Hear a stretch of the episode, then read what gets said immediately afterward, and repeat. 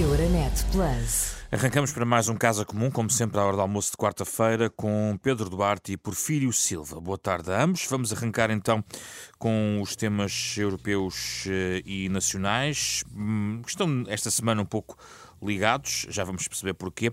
Começamos pela dimensão nacional, como é habitual. Porfírio Silva, vamos começar por si. Eh, estamos no rescaldo da apresentação do eh, plano de apoio eh, aos portugueses, ao nível do chamado IVA zero, mas que faz parte de um novo pacote de apoio à economia, no valor de 2,5 mil milhões de euros, que passa também não apenas só pela redução do IVA, mas também apoio aos agricultores, o aumento do subsídio de refeição, os aumentos salariais na função pública e também apoios às famílias vulneráveis neste pacote que o Governo eh, aprovou e que, eh, do qual se tem falado sobretudo mais na questão do IVA zero. Um, qual é para si a métrica, digamos, para avaliar uh, o mérito destas medidas, admitindo que, tendo em conta que a inflação estará para durar, poderá ser necessário recalibrar ou eventualmente reforçar algumas destas componentes? Porfírio Silva. Uh, boa tarde, Zé Pedro. Boa tarde também ao Pedro Duarte e a todos aqueles que nos ouvem. Uh, a inflação é um dos fenómenos económicos mais uh, difíceis de perceber e de controlar. Uh, nós, enfim, os que são da minha idade ainda se lembram da inflação a dois dígitos, bastante elevada.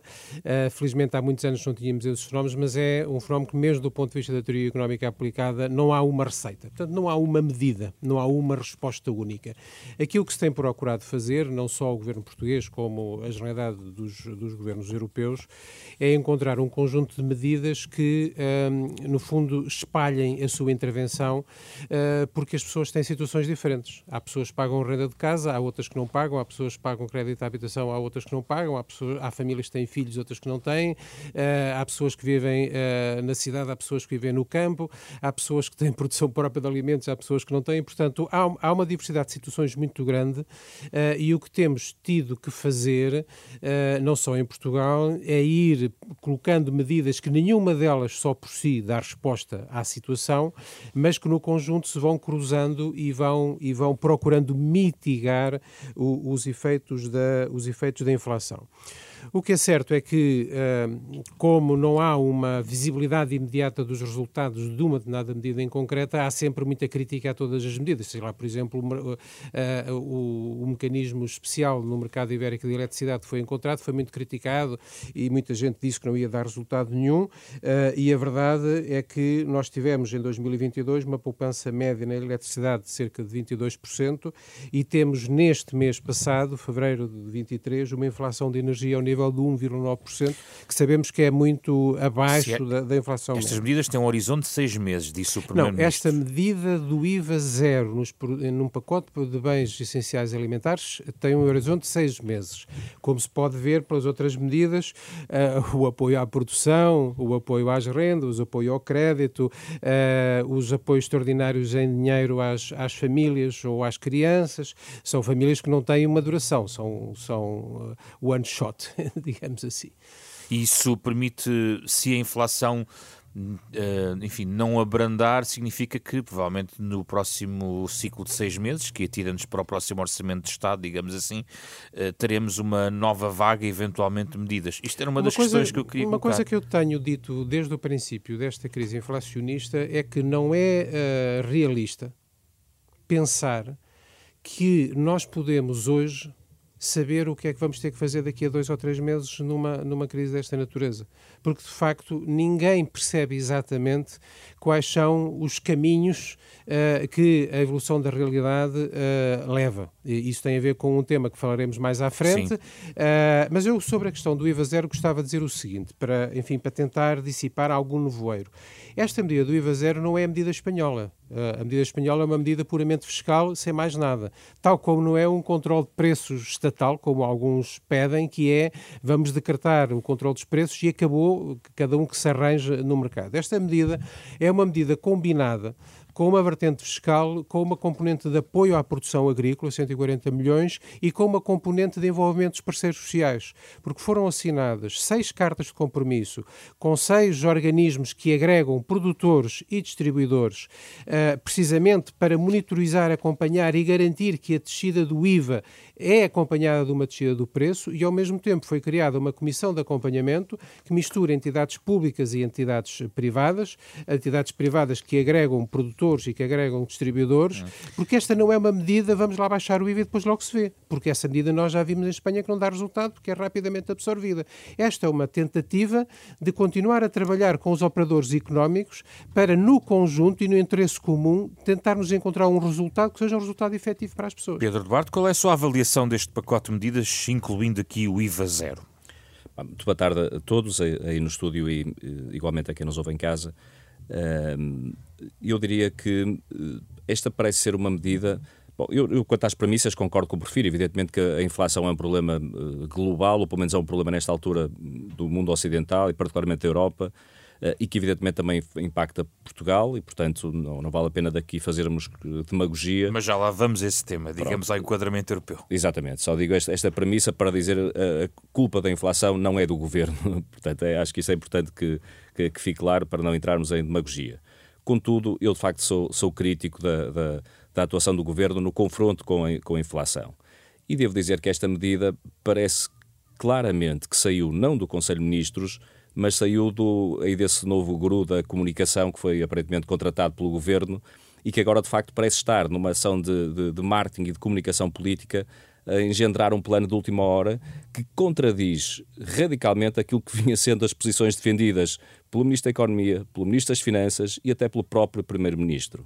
Porque, de facto, é uma medida que, que surge depois de uma campanha em que se tentou, de alguma maneira, criar um ambiente público uh, de contestação aos hipermercados, às, às, aos grandes distribuidores, uh, até utilizando a ASAI para esse efeito. Uh, e criando o ambiente necessário para depois o governo aparecer aparentemente com uma medida uh, uh, que poderia ser positiva para as pessoas e com um acordo com esses tais distribuidores. E, portanto, criou-se uma, uma, uma, espécie de uma ameaça de, de, risco de reputacional junto dos hipermercados para depois os, os obrigar, em certo sentido, a assinarem um acordo com o governo. Ora, tudo isto pode ser muito, muito interessante, não, não sei, não sou especialista, muito interessante do ponto de vista da comunicação política, mas indo à substância das matérias, que é isso que me interessa mais, eu julgo que ela é errada. De facto, são medidas que têm, por um lado, são tardias, surgem muito tarde, há meses que as pessoas estão a passar dificuldades e a, a assumirem encargos eh, sem que o governo tenha tido uma atitude proativa, digamos assim. É uma medida limitada, porque de facto deixa a classe média completamente fora, acho que todos estamos de acordo contra isso. E por último, talvez mais importante, é uma medida que, do ponto de vista social, é injusta. Nós conhecemos, bem sei que o Governo tentou criar aqui este acordo paralelo para atenuar uh, aquilo que foi o, o, erro crasso tomado em Espanha, mas a medida fiscal, do ponto de vista fiscal, é exatamente a mesma de Espanha, que aliás tinha sido criticada por este Governo, não é? E que, de facto, todas as experiências passadas nos mostram que a descida do IVA não se repercute no preço. Mas não vê este aqui acordo... cautelas do Governo português para não repetir o cenário espanhol?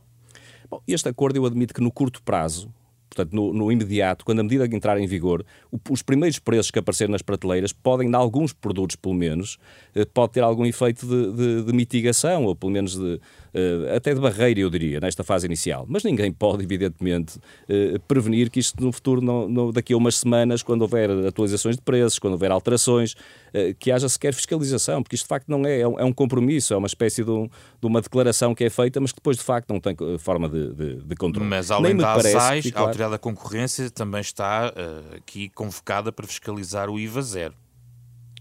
O IVA zero vai sempre existir. O problema é que depois, que, quer dizer, quem acaba por, por, por assumir o encargo deste, deste custo, nós não sabemos quem é. A, a experiência diz-nos que sempre tem acontecido que é o consumidor final que paga experiências aqui ao lado em Espanha recentemente, mas também no passado em Portugal. Veja-se o que aconteceu quando desceu o IVA da restauração, por exemplo, no nosso país.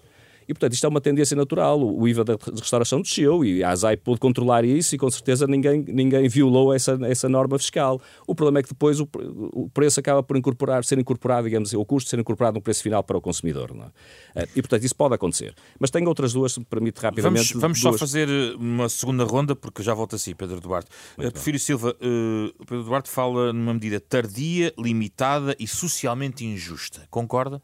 Eu há dois pontos eh, sobre aquilo que o Pedro Duarte disse que queria, que queria comentar. Em primeiro lugar, esta ladainha de que há meses que os portugueses estão a sofrer e o governo não faz nada, francamente, eu acho que já era tempo do Pedro Duarte integrar na sua compreensão das coisas que já houve vários pacotes desta natureza, tanto para as famílias como para as empresas, uh, e que, portanto, esta, isto é francamente eh, pouco racional estar a fazer de conta que as pessoas se esquecem isso. Mas há um ponto uh, importante do ponto de vista vista estrutural naquilo que o Pedro disse, e que é a forma como encaramos a questão da distribuição, que no fundo tem um paralelo com a questão da energia, não é? Uh, e com a forma como tem sido encarada a questão da energia. É que nós vivemos num mercado livre e ainda bem, mas o mercado livre tem mecanismos que precisam de ser abordados de uma forma inteligente para que as políticas públicas simplesmente não sejam reduzidas a nada. Eu vou-lhe só ler duas frasezinhas de um relatório recente do Parlamento Europeu uh, sobre a atividade do Banco, do Banco Central Europeu, que a certa altura diz assim: expressa, o Parlamento Europeu expressa preocupação com o facto de os lucros terem recentemente sido o principal contributo para a inflação interna total, acima do seu contributo histórico, tal como assinalado, enfim, por um membro da Comissão Executiva uh, do BCE. Ou seja, há um fator na inflação que foi também o facto de alguns setores económicos terem aproveitado o contexto para aumentarem os lucros. Nós não reconhecemos que isto é um problema. Nós não reconhecemos que esta frente também tem que ser trabalhada.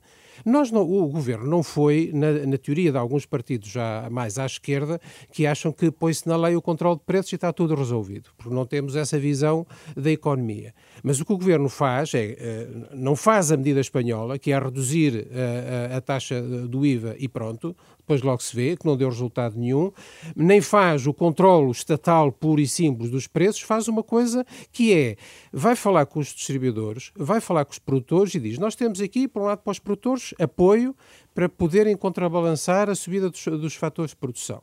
E depois temos aqui uma medida que nós estamos dispostos a tomar desde que, esta, desde que nos organizemos para saber como é que ela é executada e para que isso tenha benefícios. Isso é um ato de boa-fé do governo em relação aos produtores? Não é uma questão de boa-fé. Os agentes políticos têm que funcionar em conjugação com os agentes económicos. De acordo, mas não, não tem garantias sobre fiscalização de que isto. Uh, há fiscalização, há ASAI trabalha, mas não se faz tudo com fiscalização. Por isso é que houve uma carta de compromisso com seis entidades, que são entidades agregadoras, são federações, ou são confederações, ou são uh, entidades que organizam distribuidores e produtores, uh, seis grandes entidades, e há uma comissão de acompanhamento que tem a ASAI, que tem outros organismos públicos mas que também tem os organismos que organizam os produtores agrícolas e que organizam os distribuidores.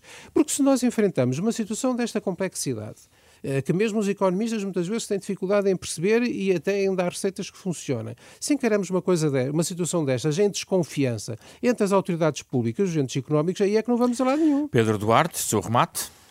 Eu, sobre isto, eu queria dizer que o perfil está a confundir, quer dizer, a, a, matéria de lucros, eventualmente lucros excessivos, é um problema completamente diferente desse, e, portanto, não está a ser atacado com, com o IVA zero. Portanto, o Governo não... não que não a questão das margens de lucros tem claramente a ver com isso. Não, não, não tem, até porque por, eh, o, o Governo já Pedro, se comprometeu... Se não tem, então acho que o Pedro Duarte tem que rever aquilo que disse anteriormente. Vamos deixar o Pedro responder. Oh, oh, oh, prefiro. O, o, o, o Governo comprometeu-se a compensar os produtores, nomeadamente falou em 140 milhões de euros desde logo, eh, já se fala hoje em dia em valores muito diferentes, aliás, acima disso, e provavelmente uh, portanto, serão compensados. E, portanto, não há, é o Governo que está a passar, digamos assim, subsidiar a produção desse ponto de vista. Não é? Uh, portanto, é uma matéria diferente. Mas eu voltando à questão do IVA zero, uh, tem dois outros problemas. O primeiro é que vai beneficiar também quem não precisa.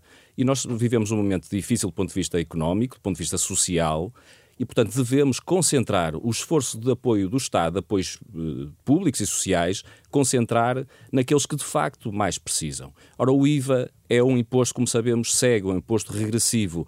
Quem acaba por beneficiar mais são precisamente aqueles que mais têm por duas ordens de razões. Por um lado, porque são aqueles que mais consomem e, portanto, do ponto de vista percentual, acabam proporcional, acabam por ter um, um, benefício muito maior do que aqueles que são mais vulneráveis e mais necessitados. E depois, como isto incide sobre produtos uh, e não sobre marcas, acaba por acontecer que as marcas, precisamente mais caras, são aquelas que são consumidas à partida é? por as pessoas que têm mais posses. Evidentemente que a percentagem acaba por ser idêntica, mas do ponto de vista global absoluto é muito maior o, o desconto, se quisermos, o benefício que é dado a quem mais tem do que àqueles que menos têm. Então e, portanto, o que é, é que proporia em alternativa, Pedro? Há várias soluções. Eu, por exemplo, aquilo que tem, tem defendido o PSD, mas não só, muitos outros especialistas, é, por exemplo, haver uh, uh, o, o, a despesa fiscal, digamos assim, com o IVA, ser uh, vocacionada para apoios diretos àqueles mais necessitados, ou, por outro lado, uma segunda opção, aliás, cumulativa, que pode ser cumulativa, é ver uma intervenção, por exemplo, em sede de IRS em que aí, de facto, já é um imposto proporcional, já beneficia mais, ou podemos beneficiar mais aqueles que, que mais precisam. Eh, para, para, para não dizer que há outras soluções tecnicamente um bocadinho mais complexas, mas que são, dizem os especialistas, absolutamente viáveis, como poderia ser, por exemplo, este reembolso de IVA e, portanto, ser apenas aquelas pessoas que, por via daquilo que é o seu número fiscal, se fossem identificadas como sendo as mais necessitadas, a essas o IVA era reembolsado, digamos assim.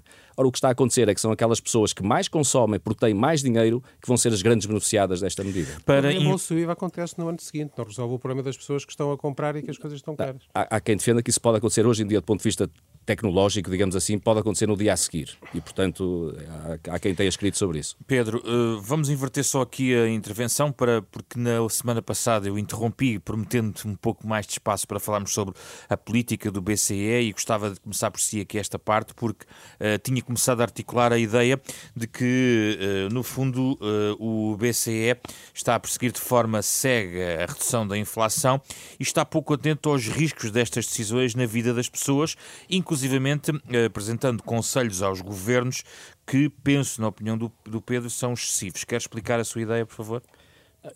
Este é um problema estrutural e, portanto, acho que deve ser analisado e refletido com uh, uma ponderação que não seja apenas de, de uma resposta imediata ao, aos problemas que estamos a sentir hoje.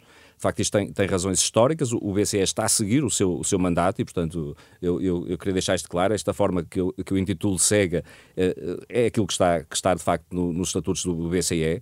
Uh, e tem a ver, de facto, com aquilo que foi o momento da formação do próprio BCE, no momento da criação do euro, uh, que por razões se quisermos, um pouco de negociais na Europa, o BCE foi criado à imagem e semelhança do, do antigo Bundesbank, portanto, do Banco Central Alemão uh, existente até à época. E, de facto, por razões também históricas, o Bundesbank tinha sido criado, na, ou pelo menos constituído naquela, naquela, naquele formato, no pós-guerra, uh, uh, tenha de facto razões históricas. De facto, o combate à inflação era a sua prioridade, para não dizer a sua única missão. Era a estabilidade de preços e isso foi, foi replicado, digamos assim, nos estatutos e no mandato do, do, do, do BCE.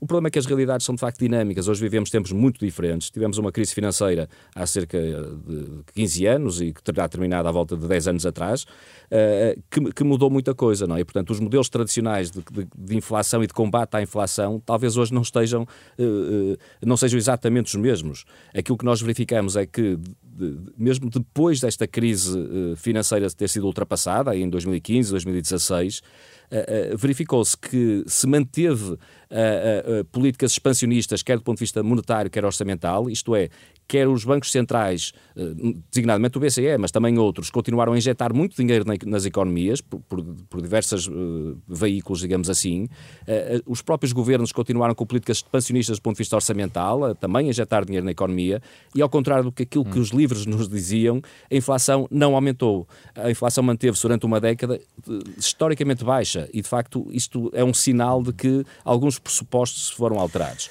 Agora está-se a verificar o mesmo. Deixa-me ouvir aqui o Porfírio Silva. É caso para refazer a estratégia do ponto de vista do combate à inflação ou está em causa a própria reformulação do mandato do BCE? É uma questão mais funda, Porfírio Silva, na sua opinião? Eu creio que o BCE uh, eh, tem um mandato que lhe exigiria fazer diferente daquilo que está a fazer. Uh, eu gostava de lembrar duas coisas que tenho vindo aqui a dizer nas, nas, nas semanas anteriores. Uh, acerca desta estratégia do BCE de subir as taxas de juro a mata-cavalos uh, como receita para controlar a inflação. Em primeiro lugar, tenho dito que isto é uma resposta para uma inflação que não é esta, porque subir as taxas de juro, tradicionalmente, é para arrefecer uma economia que esteja aquecida, uma economia onde as pessoas tinham demasiado dinheiro no bolso e, portanto, haja uma procura eh, excessiva. Eh, não é o caso. As pessoas, de facto, não têm demasiado dinheiro no bolso e o problema não é do lado da procura, é do lado da oferta, eh, da escassez da oferta, designadamente no plano internacional. E, por, por outro lado, também tenho sublinhado o facto de que esta conduta do BCE faz contravapor aos esforços dos governos para apoiar as famílias e empresas para fazer face a esta situação inflacionária e, de, e das consequências. A senhora Lagarde ainda esteve no Conselho Europeu na semana passada. Certo, uh, mas uh, é, é, notável que esta, uh, este quase choque entre o BCE e os esforços orçamentais dos Estados-membros seja o contrário daquilo que aconteceu durante a pandemia, em que de facto houve uma convergência entre a política monetária e a política orçamental. Eu vejo que isto põe dois problemas, e isto era aquilo que eu queria efetivamente dizer. Um problema imediato é que o BCE já está a começar a pedir aos governos um, que tomem medidas restritivas. O BCE já começou a dizer que é preciso começar a tirar os apoios às famílias o que é realmente uh, inaceitável e é não perceber os erros que o BCE fez no passado e os momentos em que, em vez de fazer erros, fez coisas positivas que ajudaram a resolver os problemas. Mas depois eu gostava de ir ao ponto, uh, enfim, muito repetido no debate público, de que o, o, BCE está simplesmente a cumprir o seu mandato e o seu mandato é, é combater a inflação, ponto final. Bom, é verdade até certo ponto. E eu acho que é o até certo ponto que é preciso trazer para a discussão. É verdade que o, o, a função primeira uh, do BCE do Sistema Europeu de Bancos Centrais é o, o controle dos preços. Mas, segundo o Tratado da União Europeia e segundo o Tratado do Funcionamento da União Europeia, que são dois tratados diferentes, isso não é só assim. É que esse é o objetivo primeiro, mas depois há objetivos, aquilo que se chama objetivos secundários. A estabilidade dos preços é um dos objetivos da União Europeia, para o qual deve contribuir o BCE, mas no quadro de outros objetivos. O pleno emprego, a proteção social, a coesão económica, social e territorial, o progresso científico e tecnológico, a justiça social. Nós hoje estamos a falar da reindustrialização da Europa. Ou seja, temos que deixar de ser tão dependentes de outros espaços uh, geoestratégicos que nos são desfavoráveis e vamos fazer isso como? Sem investimento. É que o que, uh, o que para onde começa, eu sou completamente a favor da independência funcional do Banco Central Europeu, não haja nenhuma dúvida sobre isso. Mas para onde começa a correr o debate é para a necessidade de perceber como é que o BCE integra não só a sua função primeira, mas as suas funções secundárias que estão delimitadas nos tratados como sendo o conjunto dos objetivos da União Europeia. Pedro, como resolver esta equação? Pois, é, é, um, é, um, problema de fundo e que eu acho que mereceria nos debate, num debate muito profundo nas, nas, democracias ocidentais e, particularmente na Europa. Isto porquê? Porque, eh, e, e, indo um bocadinho eh, em cima, digamos assim, daquilo que foi dito pelo Porfírio e que acho que é uma reflexão importante, mas eu acho que eu até vou atrevo-me a ir um bocadinho mais longe. Eh, nós vivemos em, em regimes democráticos em quem responde perante as populações são os governos que têm responsabilidades de facto nas políticas orçamentais e nas políticas públicas em geral, nomeadamente aquelas que eu, prefiro aqui referiu. Ora, o BCE acaba muitas vezes por sobrepor-se, tem acontecido os bancos centrais, não é? por sobrepor-se e até impor, como aqui foi dito, dando orientações é? às, às, políticas governamentais. Uh, uh, e não está em causa de facto, isso também foi sublinhado, a independência que tem que existir dos bancos centrais. Mas eu acho que o equilíbrio e a, a governance, digamos assim, de, de, correlação tem que ser uh, muito bem esclarecida. Porque nós temos a assistir, designadamente desde a, a crise financeira internacional da, da, da, da, há 15 anos atrás, nós estamos a assistir a, a movimentos populistas que têm surgido de forma muito intensa em praticamente todos os países e que, se calhar, alguma responsabilidade, precisamente por haver uma, uma orientação de política económica e política monetária, por quem não tem de responder perante o eleitorado. Este é um problema democrático mais profundo. Mas isso quer dizer que os líderes europeus no fundo, tem desvalorizado, ou tem descartado, não é descartado, desvalorizado um pouco os seus próprios uh, poderes uh, em favor de um BCE mais fortalecido. Uh, há um desequilíbrio na balança entre BCE e lideranças europeias. No fundo, um, um dos argumentos que o Perfil Silva estava aqui a deixar. Basta ouvirmos o, nosso primeiro-ministro que se lamenta publicamente em conferências de imprensa sobre aquilo que é a orientação de política, no fundo, económica europeia. E ele é um dos membros do Conselho Europeu, como são os outros, e que, deveria ser quem, quem, quem tinha autoridade e a legitimidade para, de facto, definir as políticas económicas na, na, na União Europeia mas aparentemente são os senhores sentados em Frankfurt e os, os governantes limitam-se a lamentarem-se. Não é?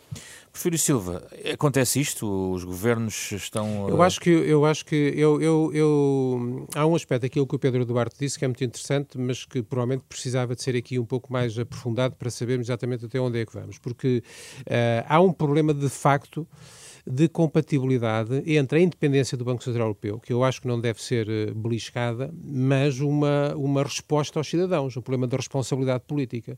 Porque a grande vantagem uh, do conjunto da democracia, das instituições, é que há, tem que haver uma resposta aos cidadãos. Quer dizer, não se pode fazer aquilo que se acha na nossa bela cabeça que devia ser sem ligar aos cidadãos. Ora, uh, eu não vejo que uh, se possa transformar o BCE num órgão eletivo para responder a essa questão, mas vejo que a componente eleita das estruturas europeias uh, não pode ser, digamos assim, torpedeada por um órgão que tem uma função e cuja eh, independência funcional é importante para cumprir essa função, mas que não pode ter uma orientação que, na prática, uh, faça contravapor aos esforços dos governos europeus para acudir às suas populações numa, numa situação Mas de hoje é torpedeado e antes pode não ter sido. Quando Draghi não. fez as suas intervenções muito relevantes numa altura crítica para o sistema europeu, a ação do BCE foi de facto decisiva. Exatamente. Uh, e isso quer dizer que a independência funcional do, do, Banco Central Europeu não é necessariamente conducente ao mau resultado, porque teve então, nessa altura. das pessoas que estão à frente do BCE, é isso?